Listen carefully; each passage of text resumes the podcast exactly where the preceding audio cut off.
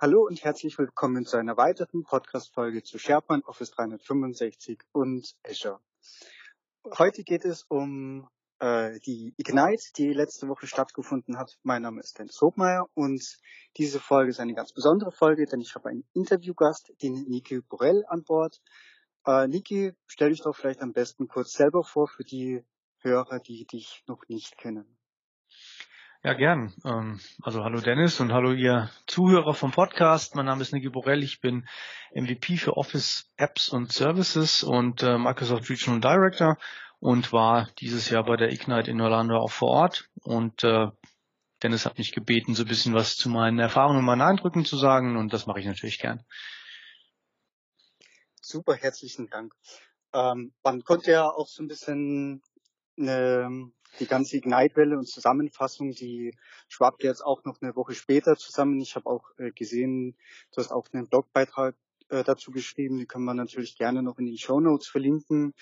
Und äh, vielleicht so von meiner Seite vorweg, es gab diese typischen Announcements, die jetzt eigentlich schon erwartet wurden, dass, dass jetzt SharePoint 2019, Office 2019 ist General Availability, äh, beziehungsweise SharePoint dann im Oktober.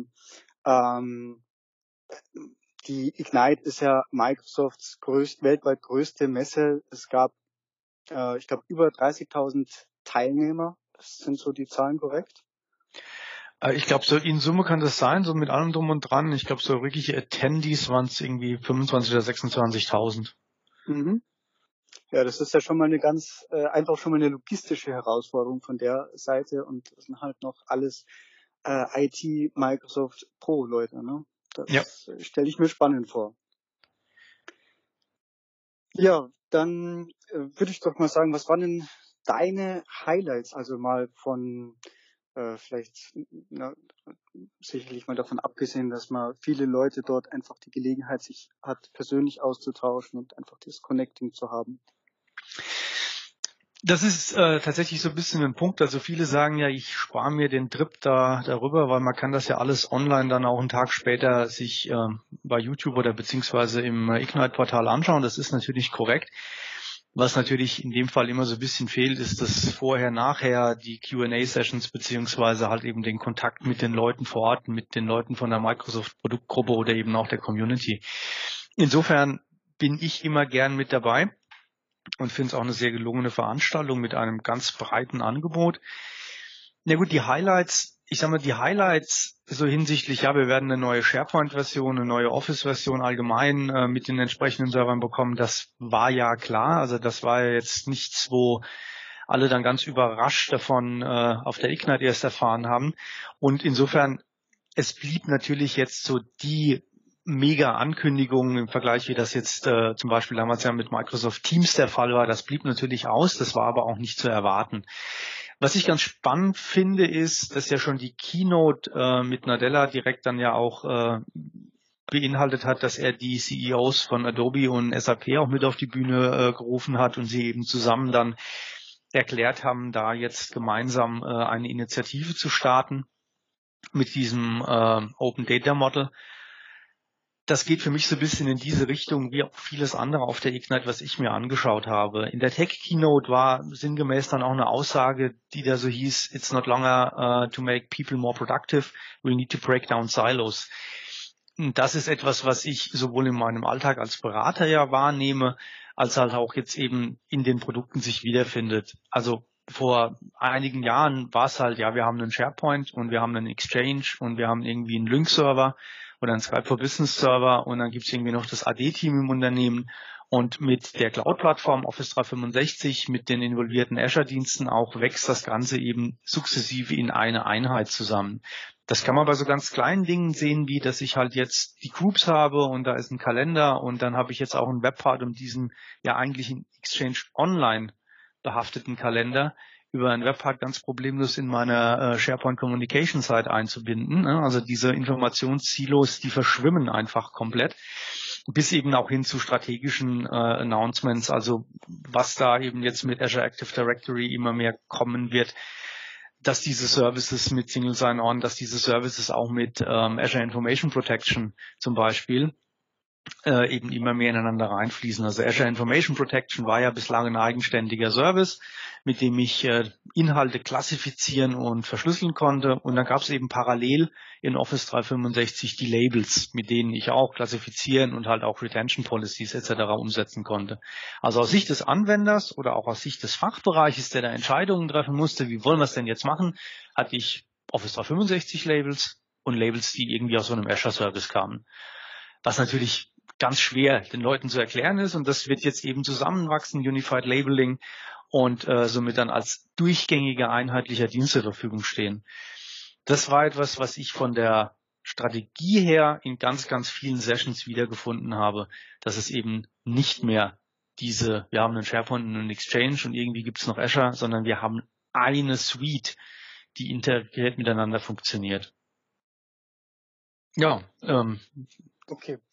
Das finde ich übrigens auch eine sehr, ähm, auch von der Architektur her eigentlich ganz spannend, weil ich ähm, ne, dadurch, dass ich, weiß nicht, ob das jetzt gerade hier in Österreich vermehrt äh, mitkriege oder weil es einfach gerade ist, weil auch so ein bisschen das nächste On-Premise-Release äh, kommt, aber ne, gerade hier in Österreich sind die Leute noch etwas mehr verhaltener, was die äh, Cloud Adoption angeht. Und da ist natürlich das Thema mit den Labels ganz, oder Unif wie hast du es genannt? Unified, Unified Labels. Ähm, ganz spannend, weil es das ja in der Form On-Premise auch nicht gibt, ne? genauso wie Teams und Groups. Das heißt, die Schere geht ja da noch weiter einfach auseinander von der klassischen On-Premise-Struktur hin zur Cloud äh, Struktur und dem kompletten Lösungsumfeld, was eben Microsoft dort bietet. Das ist korrekt. Ich meine, diese Thematik mit On-Prem, das war natürlich auch wieder in vielen Gesprächen äh, gestresst worden. Es ist so ein bisschen eben nach wie vor die Aussage, an der hat sich nichts geändert, dass eine Microsoft sagt, solange der Markt unsere On-Prem-Produkte nachfragt, werden wir die auch zur Verfügung stellen. Also betriebswirtschaftlich wäre alles andere ja auch Blödsinn. Es ist allerdings auf der anderen Seite auch hier natürlich nochmal wieder ganz, ganz deutlich geworden, dass Innovationen und auch Weiterentwicklungen de facto in der Cloud entstehen werden. Ähm, insofern ja, ich kenne das natürlich aus Deutschland auch. Auch da haben wir ganz viele Kunden, die sich damit schwer tun mit diesem Ansatz. Jetzt wird ja dann auch eben diese Microsoft Deutschland Cloud mehr oder minder so ein bisschen aufs Abstellgleis geschoben. Ähm, ja, das ist ein, ein, Thema und ein Problem.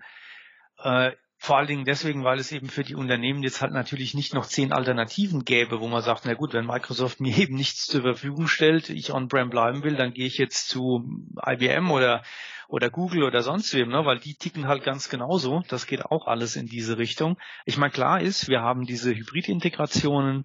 Klar ist, dass jetzt gerade auch für den SharePoint-Bereich die Aufwände, um eine Hybrid-Konfiguration mit meinem On-Prem SharePoint und Office 365 äh, zu etablieren, natürlich deutlich, deutlich gesunken sind. Also das geht jetzt heute eben auch über ein, Wizard und nicht mehr so wie ganz am Anfang über zig PowerShell-Kommandos, wo man das alles von Hand konfigurieren musste. Aber richtig und klar ist halt eben auch, willst du eine, die innovativen Features haben, musst du Richtung Cloud. Ein schönes Beispiel dafür war auch diese Ankündigungen äh, bezüglich der Suche. Da wurde ja auch entsprechend äh, beschrieben, dass das jetzt eben eine einheitliche Suche über alle Office 365 Services hinweg geben wird, inklusive auch Yammer. Das ist ja was, auf das auch ich sehr lange gewartet habe. Ne? War ja bisher komplett disconnected, was, was die Suchmöglichkeiten angeht. Und das geht eben auch einher wieder mit dieser Integration von äh, Bing, dann der Suchengine, also sprich auch hier wieder ein ganz klar Cloud-fokussierter Bereich, wo dann zum Beispiel halt auch LinkedIn mit angedockt ist. Ähm, wenn ich natürlich da jetzt rein nur on-prem unterwegs bin, fehlt mir einfach Funktionalität und Möglichkeiten, die ich habe. Ja, ja das ist wirklich sehr, sehr spannend. Ähm, trotzdem nochmal das Thema Unified Labeling ähm, macht ja, hebelt ja im Prinzip auch viele dieser Security-Faktoren immer noch weiterhin ähm, einfach aus, weil es einfach so einen Mehrwert bietet für On-Premise äh, oder im Vergleich zu On-Premise, dass er Cloud äh, Cloud kann sicher sein, ne? Ja, Cloud äh, ist, ist de facto sicherer und äh, nach allem, was wir hier und heute wissen, natürlich auch in aller Regel sicherer, als wenn ich das komplett selber betreibe. Jetzt mal von großen Ausnahmefällen ausgesehen. Ne? Also wenn ich schaue, Kunden im Bereich äh, Rüstung etc., die halt immer auch ganz spezielle Anforderungen haben. Da hat halt eben der SharePoint auch überhaupt keine Verbindung nach draußen zum Internet. Ne? Das ist natürlich dann ein bisschen eine andere Geschichte, wobei natürlich auch hier, und darauf zielt ja dieses Labeling beziehungsweise Verschlüsseln ab, äh, wenn von internen Daten abgegriffen werden, dann sind die auch weg. Ähm, der Vorteil natürlich von sowohl Azure Information Protection als auch dem äh, jetzt angekündigten Unified Labeling ist ja, dass es mehr oder minder vollkommen unabhängig vom Ablageort der Information geschehen kann. Klar, der Service ist ein Cloud-Service, wobei wenn ich mit ähm, dieser Funktionalität jetzt heute ein Word-File oder ein PDF oder ein JPEG, was auch immer, schütze, verschlüssele, dann liegt ja lediglich der Schlüssel dann in der Cloud ne, und nicht die Datei als solches. Also auch das ist etwas, was im Detail dann sicherlich ähm, etwas ist, was man mit einem Kunden, der das sehr sensitiv ist, dann durchsprechen muss. Und meistens kommt da so ein bisschen die Erkenntnis, dass man den äh, Use Case ja dann doch so auch umsetzen kann. Ich meine, hier muss man, und das ist auch meine Erfahrung aus den Kundengesprächen, ganz klar unterscheiden, wenn wir über Sicherheit reden, welches Thema adressieren wir? Adressieren wir das Ganze aus einem tatsächlichen Security- und Compliance-Ansatz? Dann ist es so, dass einfach die Microsoft-Rechenzentren deutlich, deutlich sicherer sind, was sie sich ja auch regelmäßig durch unabhängige Auditoren bestätigen lassen, als wenn ich da irgendwo in einem Büroraum, den ich nicht brauche, meine drei Server selbst hoste. Reden wir von dem Thema Cyberkriminalität, ist das natürlich ein bisschen ein anderer Aufhänger. Nur auch hier wage ich zu bezweifeln, dass ich selbst als vielleicht mittelständisches Unternehmen in der Lage bin, mich davor so sehr viel besser zu schützen, also sprich von Hackerangriffen etc., ähm, als das jetzt ein großer Betreiber äh, in der Lage ist zu leisten mit all der Power und den Möglichkeiten, die die haben. Da bin ich voll und ganz auf deiner Seite. Hm. Ähm, vielleicht noch was, was ich so ein bisschen, also ich war ja nicht selber vor Ort, ähm, deshalb da auch so Dankeschön für deine Berichte und deine Erfahrungen. Was äh, ich noch so ein bisschen mitgenommen habe aus äh, Twitter und Co. und wie auch immer man das Ganze verfolgt hat, dass das, glaube ich, sicherlich auch einfach anders hat, wenn man wirklich dann dort ist und ähm, ja, sich auch die Möglichkeit hat, die Sessions sich anzuschauen, den Kontakt zu suchen. Aber so ein paar Infos, die ich noch mitgenommen habe. Äh, für Yammer ist angekündigt, dass es auch nach Europa kommt. Ich glaube, ab der zweiten Hälfte für das Jahr 2019 für neue Kunden und irgendwann dann später für Phasen für Bestandskunden, was ich so mitbekommen habe. Dann äh, einfach mal wieder bestätigt, nichts Neues, aber Multifactor Authentication reduziert das Risiko einer Attacke um 99,9 Prozent. Ähm, für SharePoint-seitig jetzt Column Formatting wird es für äh, Nicht-Entwickler geben. Ich glaube, derzeit ist es ja über JS möglich. Äh, weitere Details habe ich jetzt so in der Form nicht. Äh, kannst du vielleicht noch oder weißt du ein bisschen mehr Details zu diesem Thema Label Security und Containers, was so in diesem SharePoint-Kontext äh, aufgetreten ist? Das hat ja wahrscheinlich, geht das ja auch Hand in Hand mit diesen Unified äh, Labels, oder? Ja, genau. Also ich kann die Labels halt dann eben auch an SharePoint-Seite zum Beispiel hängen und die damit kategorisieren. Also ich konnte ja jetzt oder kann ja jetzt schon mit Azure AD Premium äh, beim Erzeugen einer, einer Modern Site direkt im Dialog dann auch sagen, du bist ähm, High Business Impact oder Confidential oder was auch immer. Nur hat sich das halt in keinster Weise irgendwie ausgewirkt bisher. Es war halt einfach, ich habe es gelabelt und man konnte es sehen und anzeigen und auch einen Hilfetext dazu anzeigen. Und das wird jetzt eben in dieses Labeling mit integriert und damit dann eben so Szenarien wie wenn eine Seite halt als confidential gemarkt ist, dann kann ich da keine externen dazu einladen etc. Also diese Szenarien äh, sind damit adressiert. Zu dem, was du mit Yammer gesagt hast, das ist genau das, was ich im Vorfeld mit Security und Compliance gesagt habe. Also hier ist eben Compliance-Thema. Wenn ich zum Beispiel abgeleitet aus der äh, DSGVO äh, jetzt eben die Notwendigkeit habe, dass die Daten wirklich ausschließlich eben auf äh, in europäischen Rechenzentren liegen müssen, dann war das bisher mit Yammer ja tatsächlich so ein Thema. Ähm, und da reagiert man seitens einer Microsoft. Also sprich, da ist eine Microsoft nicht nur so, dass es sich da verwehren würde, sondern ganz im Gegenteil, sie versucht da wirklich alles zu tun, um eben auch Kunden ihre regionalen äh, Anforderungen entsprechend äh, zu erfüllen. Das ist dieses Thema. Und ansonsten, ja, also Labeling für oder oder Column Formatting für Nicht-Programmierer, das sind so diese kleinen Details, wo man so sieht, ja, man man hat ja über User Voice eben einen sehr schönen Kanal, wo ja im Prinzip jeder Feedback zu den Produkten geben kann und man nimmt es ernst und bringt das sukzessive in die Produkte rein. Am Ende vom Tag ist natürlich jetzt, dass ich ähm, Column Formatting für Nicht-Entwickler habe, jetzt nichts, was eine große Anzahl von Leuten komplett von Stühlen reißt oder sagt, nee, da habe ich ja nur drauf gewartet und jetzt kann ich endlich mit Office 365 starten. da ist natürlich jetzt so ein Thema äh, wie vielleicht, okay, und jetzt gibt es das Feature auch aus europäischen Rechenzentren eher ein Argument. Ähm, ganz spannend, um den letzten Punkt noch aufzugreifen, den du gerade genannt hast, diese äh, Authentificator-App, das geht einfach in die Richtung Funktionen, die wir gegebenenfalls auch heute einfach schon zwar technisch haben, aber die von der Usability oftmals vielleicht noch ein bisschen holprig sind, immer mehr so zu machen, dass er wirklich für jeden Anwender, auch für jemanden, der jetzt technisch nicht versiert ist, ähm, sehr einfach zur Verfügung zu stellen. Das ist ja diese Funktionalität die, dass ich mich an meinem äh, Office 365 Portal anmelde und äh, dann zeigt mir die Authentificator App eine Liste von Zahlen und die zeigt mir dann auch meinen Webbrowser und ich muss eigentlich auf dem Handy nur auf die Zahl klicken, die auf dem Webbrowser auch angezeigt wird. Also eine extrem simple Methode, Multifaktor-Authentifizierung zu machen im Vergleich zu ja, da kommt eine SMS, die muss ich erstmal aufmachen, dann steht da eine Zahl drin, dann muss ich die eintippen, da habe ich mich vielleicht auch nochmal vertippt. Ne? Also das, äh, gerade wenn man irgendwie unterwegs ist, ging mir auch selber schon so, ist das manchmal so ein bisschen vom Handling her holprig.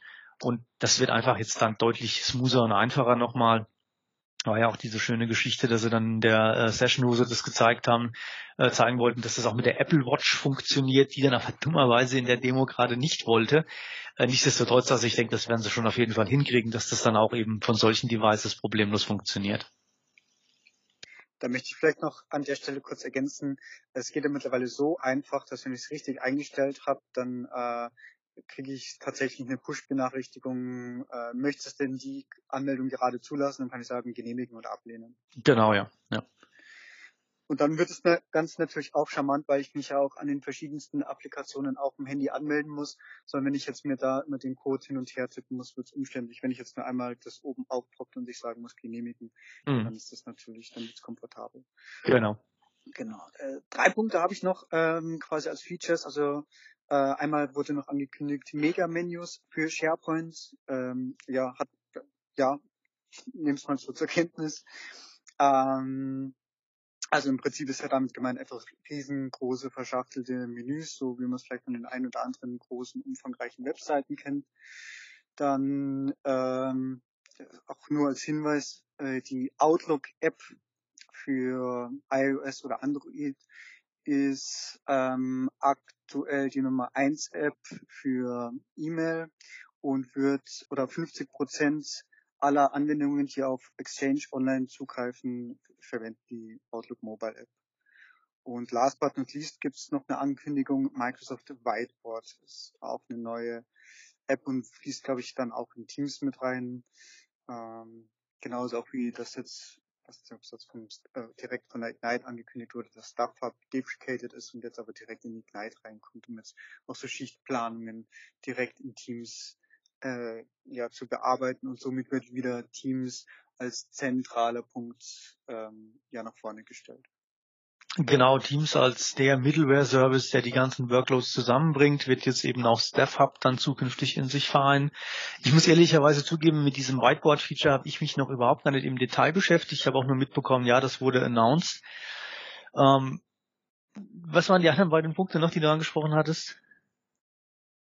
Ähm, Outlook-App ist die Nummer 1 App und die Mega-Menus. Mm, genau, also okay, die Outlook-App, ja, klar. Also auch hier, äh, das führt sich ja so ein bisschen weiter, dass man ja sagt, man wird eben auch die anderen Plattformen entsprechend ähm, fokussiert unterstützen ähm, und die Outlook-App natürlich für iOS und Android das Eingangstor dann halt eben auch zu äh, Themen wie wie E-Mail beziehungsweise halt auch die Integration dann in die Kalender etc. rein. Also von daher nach wie vor ist es ja so, dass Outlook-Mail eines der zentralen Arbeitsmedien für, für Mitarbeiter in Unternehmen ist. Das Thema Megamenüs, ja, das habe ich mir so ein bisschen mit einem weinenden Auge betrachtet. Ich selbst bin kein Fan von Megamenüs, aus meiner eigenen Erfahrung als Anwender nicht und auch aus vielen Projekten, weil das halt ähm, ja für einen Anwender auch beliebig chaotisch werden kann dann. Aber gut, sei es drum, die Möglichkeit haben wir jetzt auf jeden Fall. Das ein oder andere Szenario, da macht es gegebenenfalls auch Sinn, das ist so ein bisschen wie mit allem. Ne? Nur weil ich das Feature jetzt habe, heißt es nicht zwangsläufig, dass ich es jetzt auch unbedingt einführen und nutzen muss. Aber okay, also ich denke in dem ganzen Bereich Intranet oder Kommunikationsplattform fürs Unternehmen, da hat sich ja viel getan. Auch mit den ganzen neuen Features in den Communication Sites, also hinsichtlich Metadaten äh, für Communication Site Pages etc. Mehrsprachigkeit wurde jetzt ja auf nächstes Jahr nochmal verschoben.